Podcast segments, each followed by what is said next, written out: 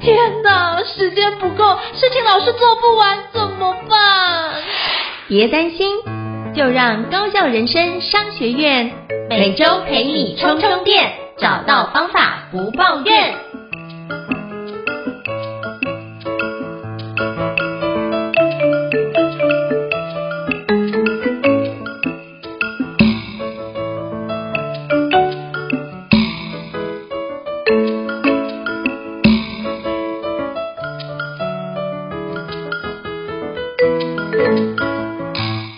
家好，欢迎大家来到高校人生商学院，我是赵应成，我是电脑玩物的站长伊瑟。很多人都想达成的梦想有非常多，而人生苦短，如果用相对高效的方式进行，进而让人生丰富精彩。高校人生商学院与你一起前进。Hello，伊瑟，想要跟你请教一下，我们今天想要聊什么样的主题呢？之前我们有一集聊了。告诉大家如何持之以恒的写作，然后如何有效率的产出。那时候讲了一些写笔记，然后整理这个写作题目的方法跟技巧，获得蛮多回馈的。那不过写作这一条路上，或者是我们的目标是要写报告、写论文，或者真的有个经营自媒体的写作计划的时候，其实还有很多的细节。很多读者回馈，希望我们能够再深入聊聊看。那或许今天我们就来一起深入聊聊看，具体的要写出一篇文章，已经有了题目的时候，有没有什么样具体的写作技巧，以及怎么样真的安排时间写出一篇好的文章。那胤丞呢，他也写了非常多本畅销书，我相信今天应该可以跟大家分享一些很关键的技巧跟我们真实的经验。哇，这是很棒主题。我觉得现在遇到很多人都会想说要写作，可是。经常来问的第一件事就是他不知道该写什么，以及他没有时间写。那我觉得就从没有时间写这一点来切入好，我想请教伊瑟，就是你觉得我该怎么管理我们的写作时间？因为其实就时间管理来说，我我我的学习比较像是在一个持续且稳定的时间中持续产出。那基本上这是一个时间极大化运用的一个方式。那我想要请教你，大概你怎么管理你的写作时间呢？因为就像我看你的网站电脑玩物，那这个区块持续日更了两千多篇，然后才开始因为人生的呃生涯阶段做一些转换，但是也持续大概每两天会有一篇的文章上去。那你是怎么想到这么多主题，以及你如何管理你的写作时间？可不可以请你跟我们大家分享一下？好我记得在上一集节目的时候，我们其实有很深入的聊我们怎么去刺激出写作题目的这个想法。所以了解，想要了解题目这一块怎么样可以有这么多灵感或这么多素材可以写的，欢迎回去听听看我们这个在第九集的部分跟大家分享的这个主题。那但是写作时间，我有了题目，但是我还是确实需要有安排时间把这个我的题目写出来。这是我们如何来安排写作时间呢？呃，我觉得每个人不同的生活工作的情况，可能会有不同的时间安排。但或许我可以提供几个我真实经验的这个建议。那第一个，我觉得安排写作时间的建议，就是我们呢不要安排那种，比如说我礼拜二、礼拜四晚上打算写出一篇文章，于是我就刻意的在行事历空出礼拜二晚上。比如说七点到十点这样的时间，然后打算那时候把文章好好的写出来。如果我们想要安排写作时间的话，我不建议用这样的角度去安排你的写作时间。这听起来虽然是一个很直觉的写作时间的安排角度，但是它的问题是，它很容易害我们不小心变成，反正在礼拜二晚上七点之前，我什么都不要想，我什么草稿都不准备，我什么。脑袋中的思绪都不要做任何的纠结跟这个进一步的思考，我就打算真的等到礼拜晚上七点开始，我会打开一个空白的文件，然后决定那时候开始挤出我的想法，挤出我的灵感，挤出我的草稿，然后反而在其他的时间里面，我就再也觉得我不需要去纠纠结这些题目了。可是反而这样的写作的时间安排会导致我们到了礼拜二，就总之就是我们刻意安排那个时间点到的时候，我们更加一个字都写不出来。反而觉得写作是一个压力非常大的一件事情，但是呢，我也不是说不能安排这种写作时间，因为我觉得要写出一篇好文章啊，也不是说在零碎时间东写一点西写一点，一篇好文章就会出现的。一篇好文章最后的润饰、最后的修正，以及它最关键的结论，我觉得也确实真的是需要一段相对比较长的专注、安静，让你可以投入的时间，去把那一个题目好好写完。它或许是一个小时，或许是要一个半小时这样子的时间。但是啊，我们必须意识到，在这之前，我其实已经对这个题目在脑袋中进行非常多的辩证，进行非常多的修改。我可能已经进行了一些阅读，进行了一些资料重点的整理。我大概对我要想写什么内容，我脑袋中已经有一个大概的架构了。前面刚才讲的这些步骤呢，它很难刻意安排时间去做准备，它就是真的是在我们的很多零碎，然后不同的时间里面，我们去完成它。然后等到这些大纲架构跟我大概知道我要论述出什么样的重点，假设我们以论述型的文章来说，我大概已经知道我要论述出论述出什么重点了，只剩下最后把它好好的写出来，写得清晰易懂的最后这一里路的时候，这时候我安排一个，比如说礼拜二晚上，我刻意空下了八点到十点，这时候你可能就不用空那么久，空下了八点到十点或八点到九点半的时间，好好把最后这一段写出来。那这样子，你才会，我们才会获得一个有效的这个写作时间安排。这是我想提出的这个第一个写作时间的这个建议，就是如果你发现你之前呢很想要写作，无论你是工作上学习中要写作，或者是经营自媒体要写作，或者就是单纯想要写作，但是你之前常常安排时间了，就到那个当下。因为写不出来，没有东西可以写，然后就开始东摸西摸，就时间浪费掉了。你想要的写作文章都没有产出的话，或许刚才这个建议可以帮助你做一个转换，就是我们其实真正要把写作的时间可能要分成前后两半部，前半部是我脑袋在纠结、在酝酿、在构思我的想法的时间，它可能没办法刻意安排时间去做。它可能会散落在我生活中很多不同的零碎时间里面，去逐步的推进它，然后等到它有一个基本的架构、基础的架构之后，我再安排一个完整的写作时间，来把它好好的把这篇文章好好的写出来。这是我自己呢，平常在，尤其是我已经持续了十几年的时间的这个部落格的写作文章的时候，我的写作时间安排就是一个这样的安排。如果具体一点来说，就是我会利用。比如说，我每天上下班通勤的时候，我的因为我还是有正职工作嘛，这个部落格虽然我写了那么多文章，但其实是我的副业而已。所以就是我的正职工作的中午的休息时间，或者说就是比如说要出差，或者总之这个可能要去开会、移动的这种片段的空档的时间的时候，那这时候我可能会做几种可以为我的写作做好做好准备的行动。嗯，一个就是说。前前一集前一个单元我们讲过，我平常就累积了很多可以写的题目跟素材，那我就会利用这些零碎片段空档的时间，找一个我当下觉得有点感觉的题目，我去想想看说，诶，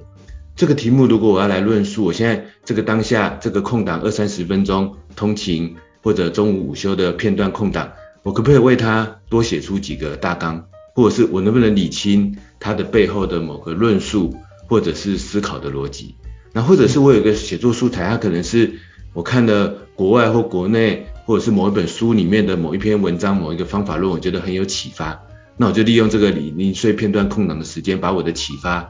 再想得更清楚一点。然后呢，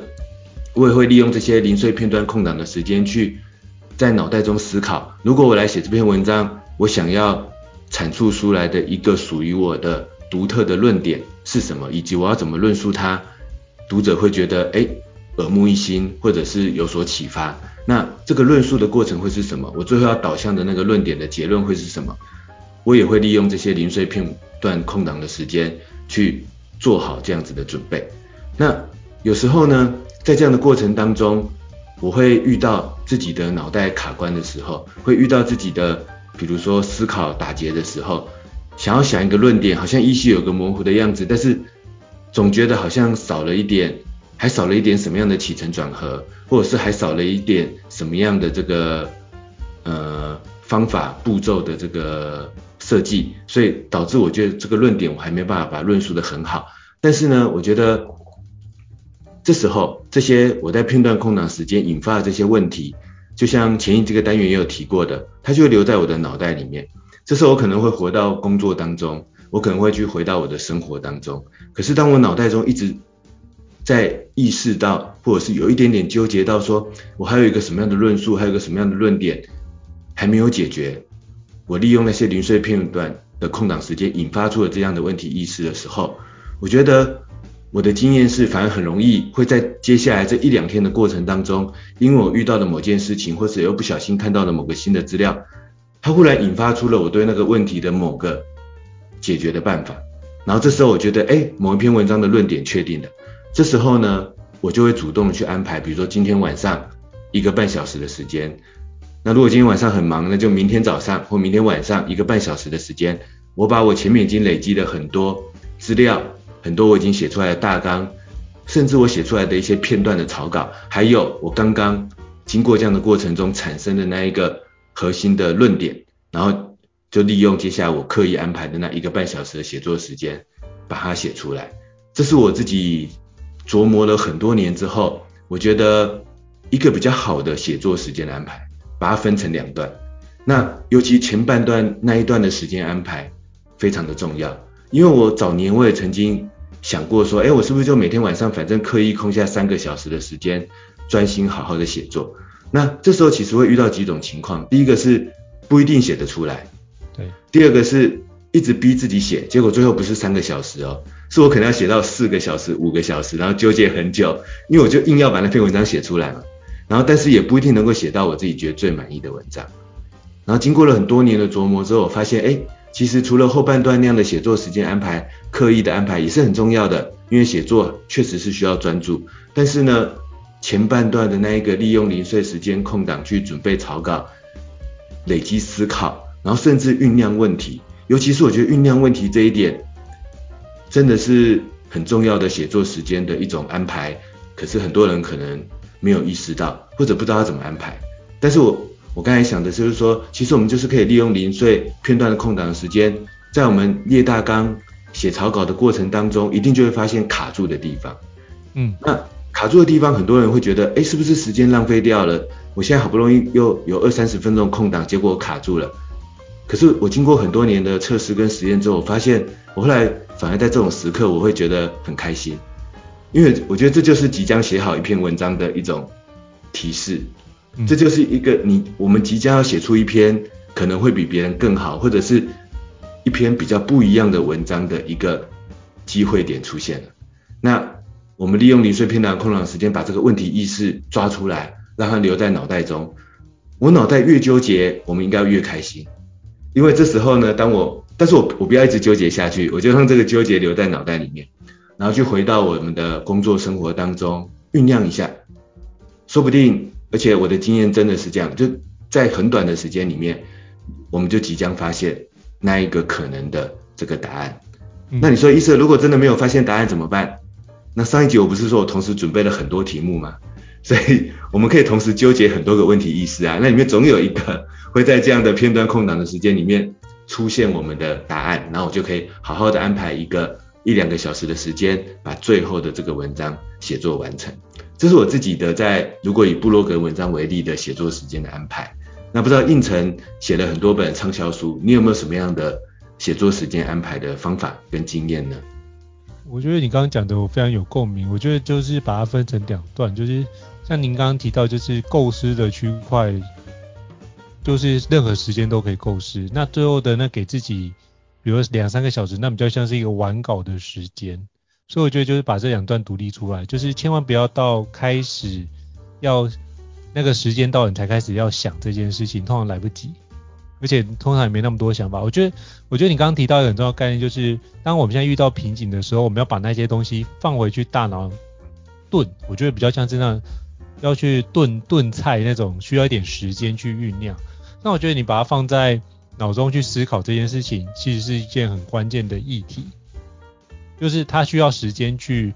发酵。那我常发觉，就是很多的想法原来想不通的。然后后来就透过比如说像是泡澡或者什么洗澡啊，那这件事情就会开始想一些有的没有，然后就发现哎，忽然有一些想法忽然跑得非常顺，然后通了。所以我基本上呃会很喜欢，比如说泡澡或洗澡，在于在那个时间是相对放松的，其实你的大脑也会开始思考。那这样的灵感，我觉得千万不要错过。所以我觉得，如果可以在比如说浴室可以放一个笔记本，然后这是防水的，你就可以定期的去把相关的内容写在上面，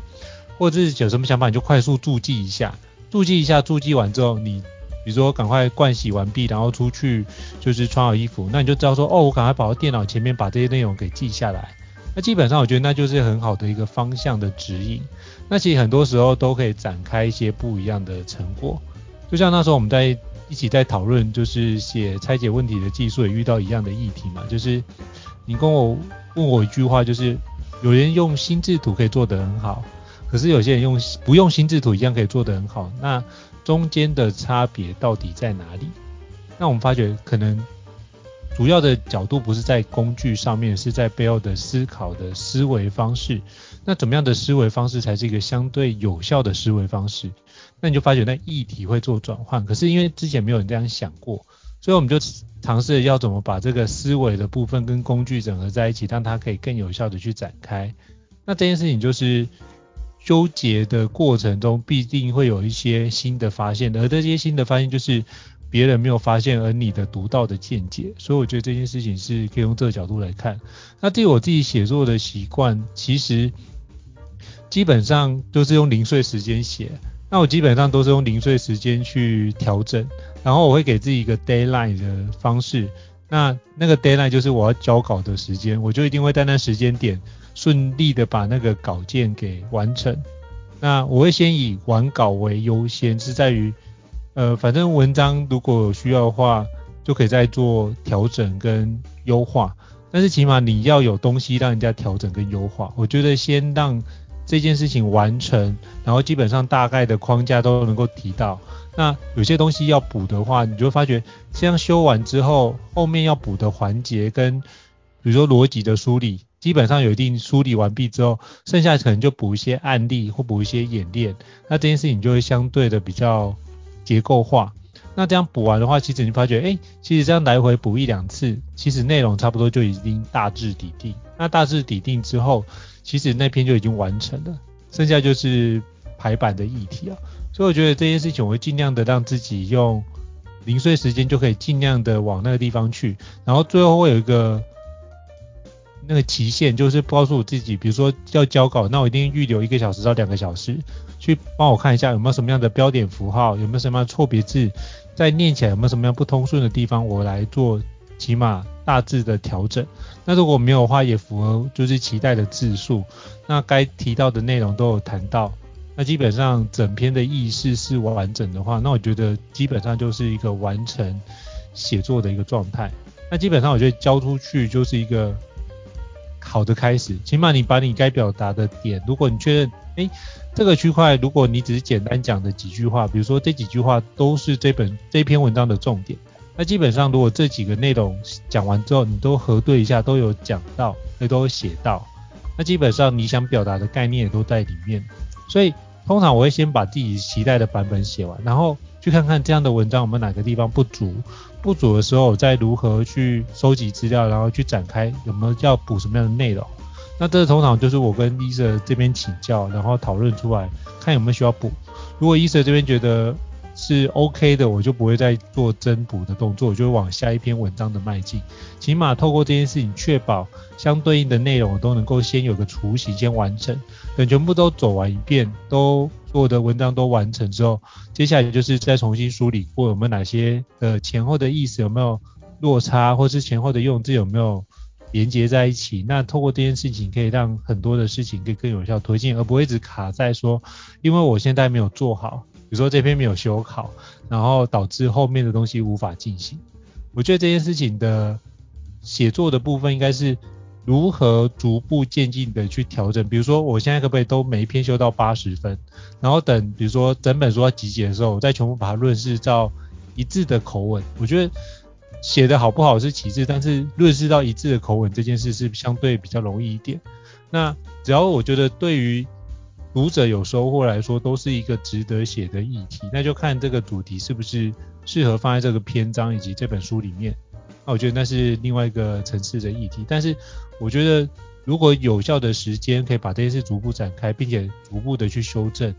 那就算出版之后，如果我们因为这段时间有一些成长，就是过去的书写的不够好，没关系，就等这个就要改版的时候，我们再重新调整一下哪些文章，说不定有更多的发现，或是上网课有什么样的新的洞见，我觉得这些东西都很适合在写到书里面。所以其实书并不是写出去之后就不用更新，而是它可以逐步的去做调整，那这调整就可以让我们。把我们目前所学的、目前所学习到的跟得到的内容，再去优化书的文字内容。所以可能会过去写的文章是一个观点，可是现在可能又有一些观点可以补足那些文章的不足。那我觉得这件事就可以变成两篇文章。那变成两篇文章就可以说，哦，如果你觉得这篇文章有些东西不太容易懂，你可以往前面去看看哪一篇文章这件事情，你就可以把前面的文章跟这篇文章把它连接在一起。那对于读者来说，它的脉络也会更加清楚。所以我觉得是逐步修正，不要一次写好。那这区块我觉得跟完成主义有绝对的关系。我就先求有再求好，先把事情完成，反正要修我们再来修。可是你发觉，当你用这种心态来写的话，会比较轻松一点点，才不会你写了一个字就想要把每个字都写得非常完美，然后一直在修第一段，但是重点可能是后面的内容。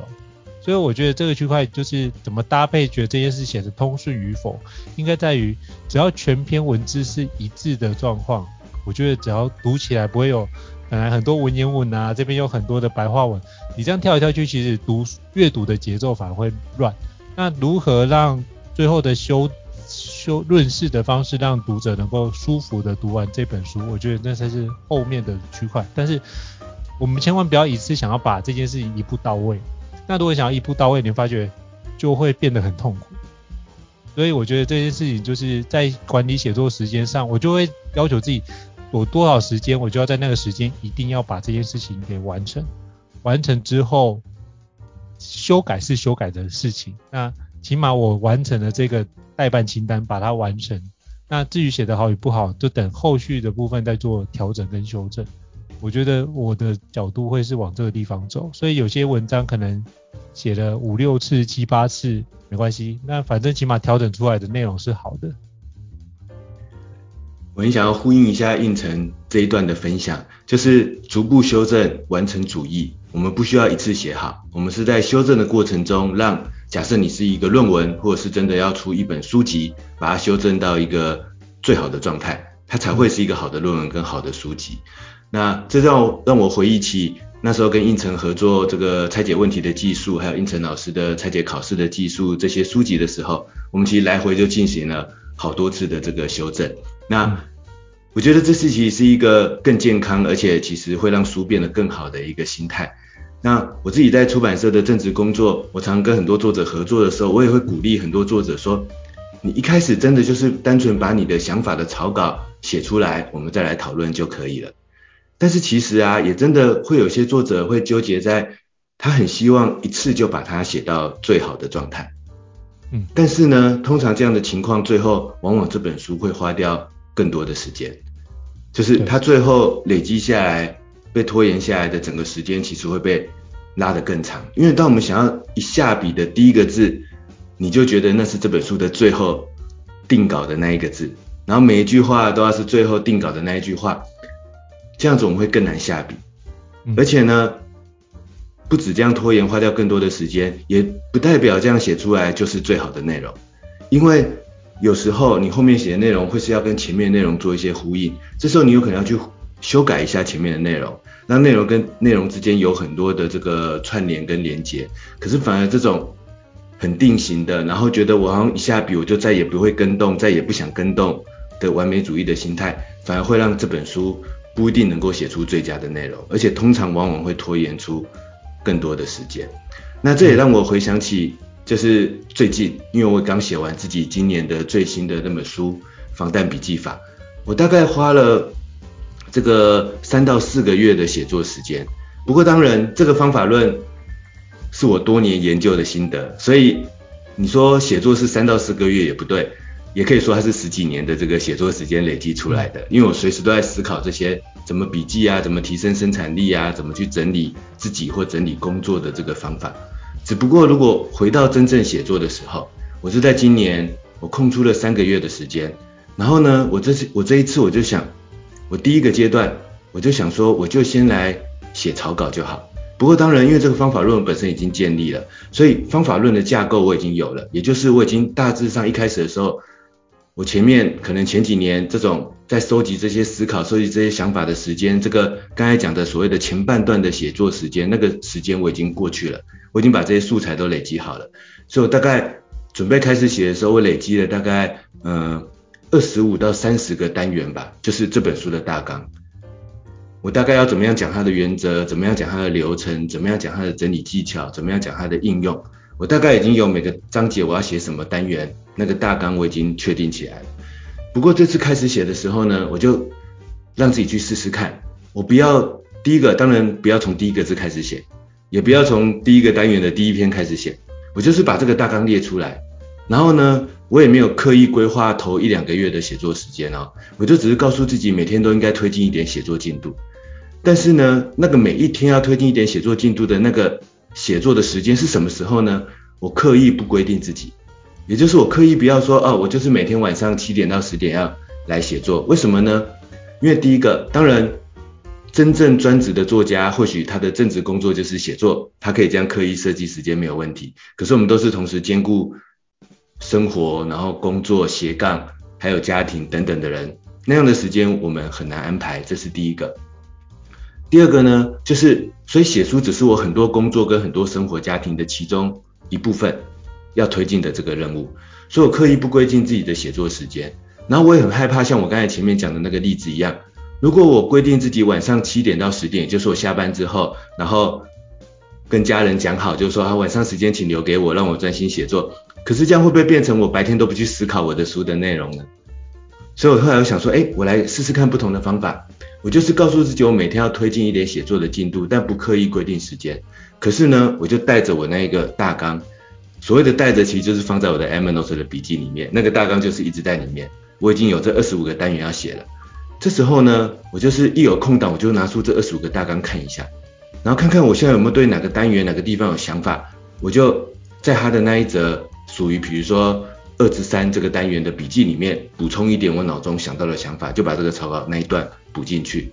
有可能我在工作的过程中，有可能我在开会或接触一些不同的人的过程中，我脑袋忽然触动我，哎，其实我书的某个单元，刚才这个经验这个例子，或者是刚才因为什么事情触动了我什么想法，我现在有个什么新的想法，那虽然用到了一点点工作时间没有错，不过就是五分钟的时间吧，就赶快拿出我那个笔记里面的大纲的那一篇。赶快把这一段草稿补进去，然后我就每天利用这样的时间，但是我就告诉自己，每天我一定要在这二十五个单元的大纲里面补充一点这个草稿，然后把它写进去。当然也有一点我刻意会留下来的，最好能够专注在这种这二十五个单元的写作时间，比如说中午的午休的时候，晚上呢小孩睡觉了之后的可能三十分钟一个小时，大概就这样的空档，我会刻意的真的拿出那个大纲。想想我现在可以在哪个单元补充一些什么草稿的内容，我我利用这样的方法累积了一两个月，就是东补充一点，西补充一点，然后有时候想到之间彼此串联的关系，就在 Evernote 里面建立一些他们之间彼此相关的笔记连接，然后这样子呢，大概累积了两个月，我发现我大概就累积了大概呃已经累积了十几万字左右的草稿的内容了，就是单纯用我刚才的方法，就是每天补充一点点，每天补充一点点。把我的内容一直补充进去，然后呢，接下来我就用最后一个月的时间，这时候我就开始真的刻意安排一些这个写作的时间，然后尤其到了假日的时候，会跟家人先说好，就是说，哎，可能或许我们早上先出去玩，但下午回来可以，我有三个小时的时间，我要待在房间里面，好好的把我之前的草稿把它写成这个正式的文章。那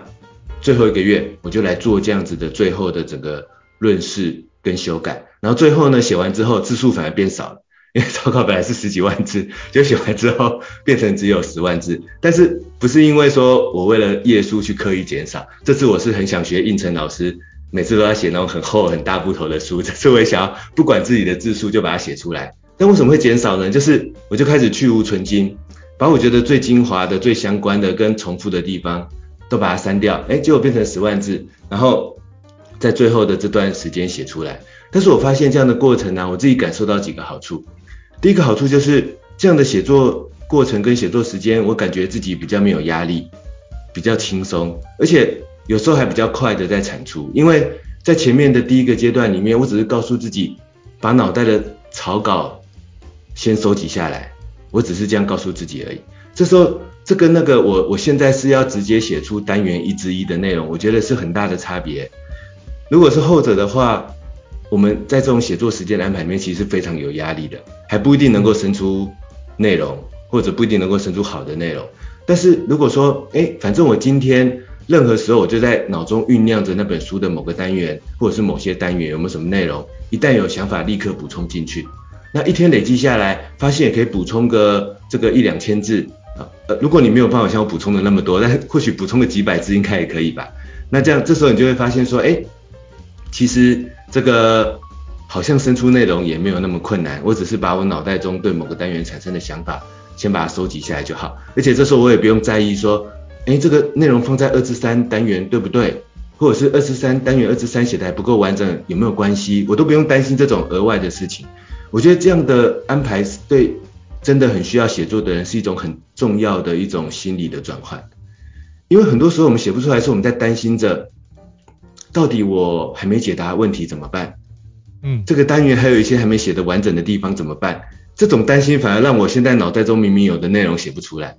所以我觉得这次的经验让我觉得，哎，我前面那一两个月的这样的安排真的是对，我就应该要这样子写。但是呢，一旦我有了这样十几万字的内容，等到我最后一个月要把它润饰成一篇正式的书的那时候，我反而觉得很轻松，因为我觉得啊，内容都在上面嘛。当然，其实我也重写了很多。我后来大概自己计算一下，我真的一字不漏的留下来的草稿，可能顶多就三四万字吧，大概还是有六万字左右，我是全部重写一遍。可是这个重写不是在脑袋想法是零的状态下重写，而是说啊，我有一个一万字的草稿。我现在把它重写其中的七千字，然后留下三万三千字，就这样而已。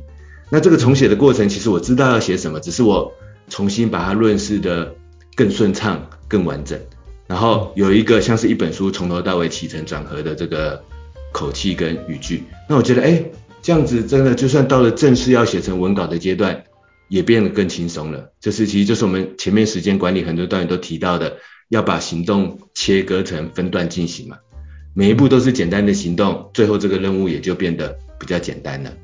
然后，而且我在这次的经验里面，我还发现了一个这样子的写作一个很棒的这个结果，就是因为我已经累积出了所有单元的草稿，也就是其实我知道我后面大概会写什么内容，我也知道我中间大概会有什么内容，前面会有什么内容。当我正式开始写成正文的时候，我写到某一段，我就意识到说，哎，这一段我记得，我想起来，或者是我的笔记中已经保留了一个连接，就是说，哎，它其实到后面某个单元有相关的内容，这时候我就可以思考说，我现在要不要把后面那个内容调到这里呢？对，或者我这一段要不要先不写，留到后面再写，这边先留个伏笔就好，还说什么啊，把它分成两部分，哪些要写在前面这部分，哪些要写到后面这部分，就是当我有一个完整的整本书的草稿内容的时候，我真的在写的时候，其实。我反而比较容易，更容易写出那些论述很精准，然后用语很精准，然后前后可以彼此呼应，然后前后可以彼此对照的这个这样子的文章跟这样的书籍的格式。甚至我这次在自己的防弹笔记法里面，我就学了卡片和笔记的方法。我在每个单元的一开头，我就设计了一个像是笔记连接那样的单元连接，告诉大家说这个单元的哪一个段落会跟。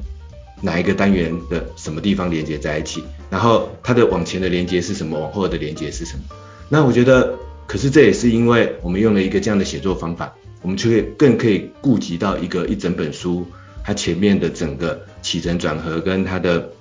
前后呼应，跟它的单元跟单元之间彼此的这个相关性。那我觉得，而且写起来是更加的轻松。这是我呼应胤丞刚才的这个写作时间的安排。那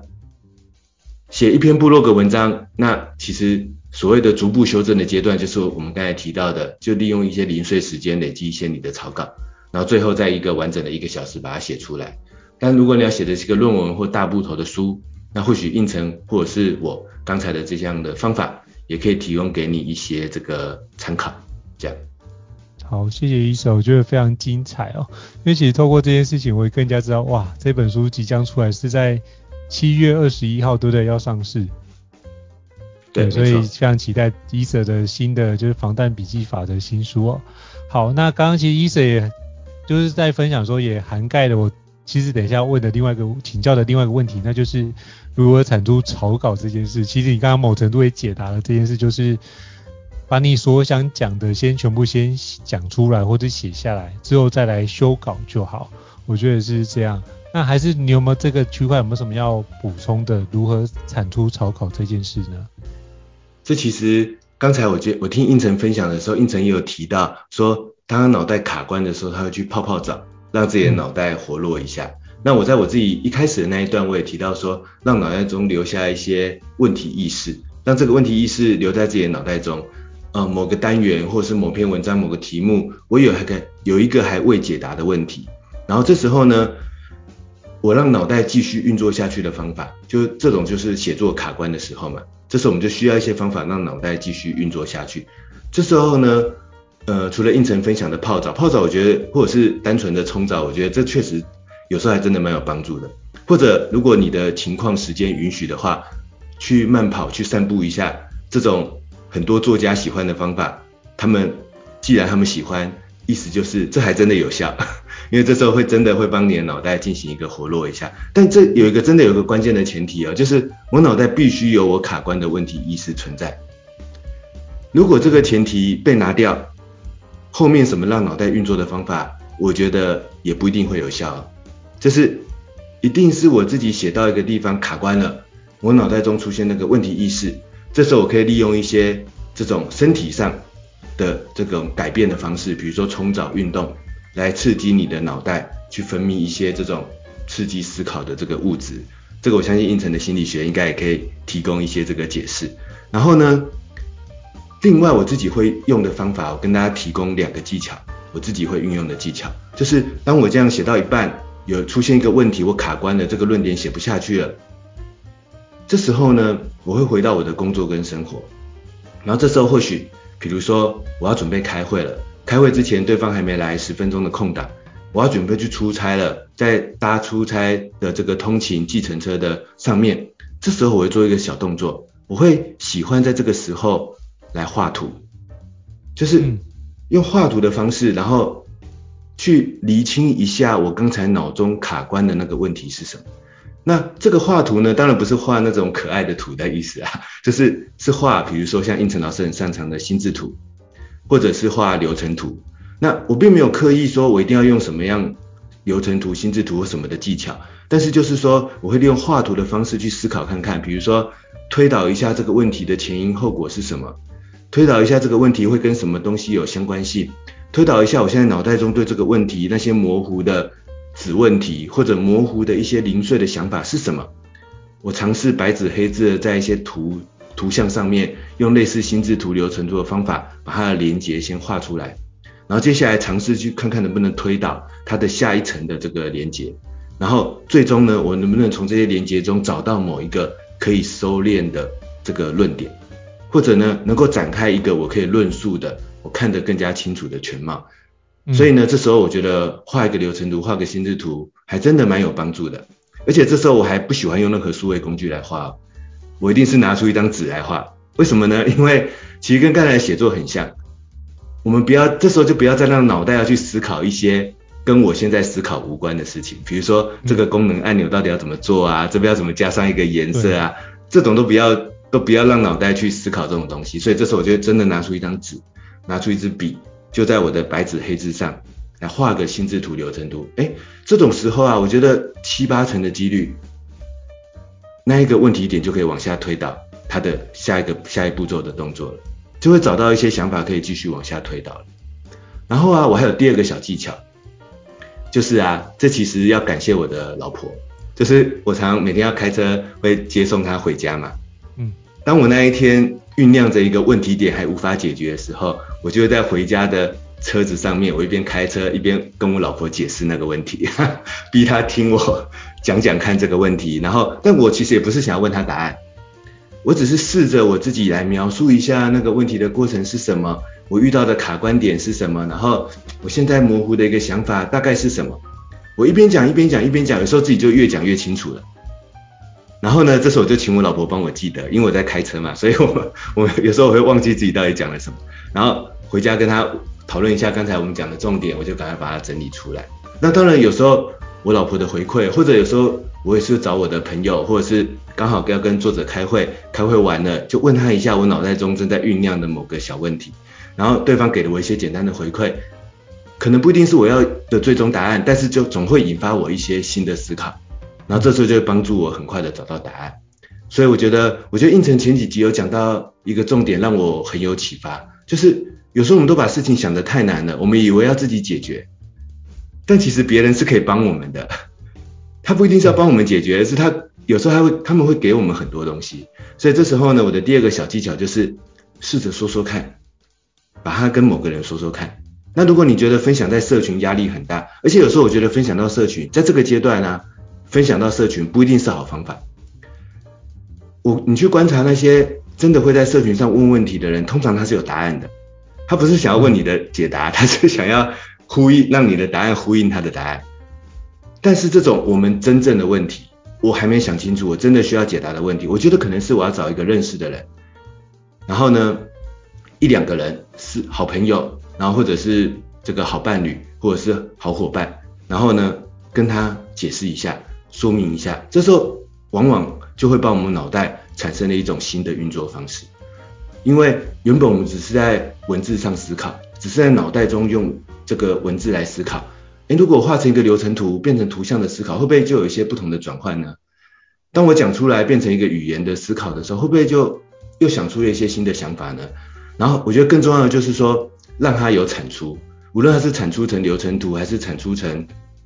我跟别人沟通的语言，一旦产出之后，它就有像我们刚才提到的逐步调整的空间。我可能就在里面发现一个我原本在脑袋中模糊的想法没有想清楚的这个症结点在哪里。这是我自己脑袋卡关的时候，保持脑袋运作，或者是说在零碎时间里面，真的可以善用这些零碎时间去把更多的草稿这个刺激出来的这个两个小技巧。不知道胤丞有没有什么小技巧，也可以跟大家补充一下。我通常会去，我觉得你刚刚讲那我很有共鸣，我大部分也是这样做。那只不过后来我会多做一件事，就在于当我草稿写完之后，我就暂时不会去看草稿，而是会开始去读这个领域的相关书籍，因为我觉得自己所学还是有一些极限哦，就是有些内容还是。可能我了解的可能是我自己的框架，我自己整理出来的思维逻辑。那可是会不会有一些角度是我没有考虑到的？那我就会透过去读其他相对应的，比如说经典书籍，或是相关对应的作者的书籍，我就看一下有没有什么样的议题是，哦，他原来在意这件事。那为什么我觉得我不在意？是因为我什么样的环节有经过吗？还是说？我完全忽略了要这件事情，所以我就会去看看别人文章，然后说不定我这个区块，我觉得好处在于，我不是内心有一些想法也存在嘛，就是那个议题我还没想清楚，可是常常看了别人的文章，有时候会觉得，哦，原来是类似的概念可以这样推，所以我可以回过头来去看一看，那我这个题目是不是也可以用类似的解法？那我就会尝试看看用类似解法能不能解，但是我并不是要模仿，而是我可以用不同的角度去书写跟。撰写这件事，那会不会出现不一样的结构？但是我可以透过这件事去给我很多的一个新的刺激，所以我觉得用阅读书籍这件事情是可以得到很不错。然后我就很喜欢去读读不一样领域的，这是同一个领域会有，可是我会发现不同领域也会出现一样的状态。像我觉得写书这个区块，我就很喜欢推荐一本书，就是呃村上春树先生所写的《身为职业小说家》那一本书。因为我发现他就是每天都是都写五千字，然后去展开。然后我包含这件事，我也喜欢看武侠小说，那我就去看到底明匡怎么写，写字可以写那么快，然后金庸可以怎么写，然后古龙怎么写，我就去看一下有没有哪个呃作家的写作方式是适合我的。那我就去看看，哎，这件事情如果展开是适合我，那我就开始用这个方式去去锻炼。那锻炼一段时间之后，发现有一些成果，那我就可以把这些成果就做个加速，就可以缩减中间的一个历程。所以我觉得应该回过头来是，很多时候你希望写一篇文章，可是写一篇文章是一个结果，那前面可能有很多的动作需要做，包含什么？收集资讯，再是你脑中要有个知那个知识体系的结构，再是我如何能够有效的去避免自己因为完成。因为完美主义的状态导致自己无法下笔开始写作，它有非常多关卡去处理，所以我们就要一个关卡一个关卡慢慢去做修正，然后想到什么就先写下来，没关系，起码这件事情就是我们目前想到的。那怎么样整理，或是怎么样去优化，可以让别人有共鸣？那我们就可以，比如说用 Easter 的分享的方式，跟比如说跟家人分享，讲讲看这样的内容是不是能够理解，或者是透过分享之后，你发现，哎，这个地方可能有一些地方。逻辑不太顺，我就知道这件事可以如何修正跟优化，以及对方可以给我什么样的建议，怎么做会更完善。所以我觉得这样文章写起来会更加的不太一样，而且会有新的可能性。那再来是如何让人家有效操作，因为我们两个都写工具书比较多，所以如何让人家有效操作，而且执行上来是比较没有困难点，那就会透过。我们跟别人分享的状态之下，可以去把这样的一个流程给梳理的更清楚。所以我觉得我用同样的方式去整理，然后去刺激写出更多的内容，这是我自己会尝试使用的方法。我觉得应成老师也提到了一个非常重要的方法，就是我们其实可以去看看别人的方法，看看别人的论点，看看别人的经验。他山之石可以攻错，所以我们不要觉得我只能靠自己。但是我觉得刚才这样的流程呢，我跟应成老师有一个非常关键的共同点，就是我们都是先有自己的要写什么内容的题目，那一个问题意识，甚至我已经产出了一定程度的我现在自己拥有的某些内容跟想法，我不是在一个零的状态去看这些书、看这些文章，或者是去画一个图。或者是去跟别人说，当然这时候应该什么都说不出来，或者是去运动，或者是去泡澡，不是在这样的状态，而是在我们已经有一个大概的内容，有一个我自己现在可以写出来的程度的这个产出，只是在某个地方卡关了。于是我们透过去看别人的书，看不同的文章，对我们产生新的刺激，然后在里面获取一些真正可以转化成我们的内容的这个关键的灵感。那我觉得呢，呼应胤丞老师，我要跟各位听众提醒的就是，这个前后的流程是非常重要的。那这也可以呼应到我们前一集，就是所以呢，我们在草稿阶段，我们其实不用怕自己写的好不好，一不一样，或者是我能不能，我在现在能不能写出最好的论点，其实这个在草稿阶段不重要，而是说，如果我真的愿写，愿意写，我真的要写，我就要把现在。我可以写出来的内容，我要先写出来再说。它不好没有关系，因为反正就像我们在这一集提到的嘛，我们其实后面可以用很多更敏捷的方式不断的修正它。而且老实说，这样还会比你认真写节省更多的时间。所以，我们勇敢的把脑中的想法草稿倒出来。遇到问题卡关，你要告诉自己，恭喜我，我终于找到把我这篇文章变成好文章的地方了，就在这个卡关的点。然后这时候，我们或许去，比如说画画流程图啊。跟别人分享一下，刺激一下自己的想法啊，看个书，看不同的文章，再回来，或许你这个关卡就突破了，于是这篇草稿就可以真的变成一篇好的文章，很多好的文章就会累积成一本好的这个书籍。那这是今天呢，我跟胤丞老师想跟大家分享的，就是如果说我们想要写文章，或者是写论文，写一本书。我们还是需要管理好自己的写作时间。然后今天跟大家分享的，我们如何管理好自己写作时间的技巧。然后在这些写作时间里面，我跟应成老师都很强调那一个草稿的写作时间。嗯。可是，在草稿的写作时间，如何让自己真的有产出，然后脑袋卡关的时候，可以让脑袋持续的去运作呢？刚才我跟应成老师也分享了很多我们会运用的这种实际的技巧。那希望希望对各位听众可以有所帮助。那应成老师这边不知道有没有什么要最后的总结或补充的地方？那我觉得你总结得很好。好，那非常感谢 Easter 的分享哦。那在 Easter 老师的带领之下，我觉得我也常跟 Easter 老师请教非常多写作的方式，因为 Easter 老师更是畅销书作家，就写了七本，现在第八本了嘛。对，已经卖超过十二万本，这是一个非常厉害的记录。所以我想跟各位伙伴分享，如果你在写作上有遇到任何卡关的区块，都欢迎来收听这一集哦。我们就如何管理你的写作时间，以及如何在零碎时间下能够刺激出好的草稿，以及写出一篇文章的一些相关的技巧，这是我们这一集想跟各位伙伴分享的哦。那如果觉得我们高效人生商学院对你来说觉得有收获的话，欢迎在我们的平台上面给我们按五颗星按赞哦，这也是给我们很大的一个支持跟鼓励。那如果觉得不错，也欢迎分享给你的亲朋好友，跟他分享说，哎，这件事情可以把它当做一个线上商学院来做学习，我觉得都是很棒的。好，再次感谢伊森老师的分享哦。那我们高效人生商学院，我们下个礼拜五再跟各位同时间再见，好吗？那以上就是我们这一集的一个分享。那如果觉得不错，欢迎帮我们按赞。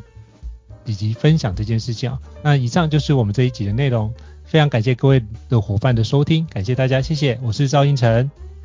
我是电脑玩物的站长伊瑟，好，谢谢大家，拜拜，大家拜拜，下次再见，高校人生商学院，掌握人生选择权。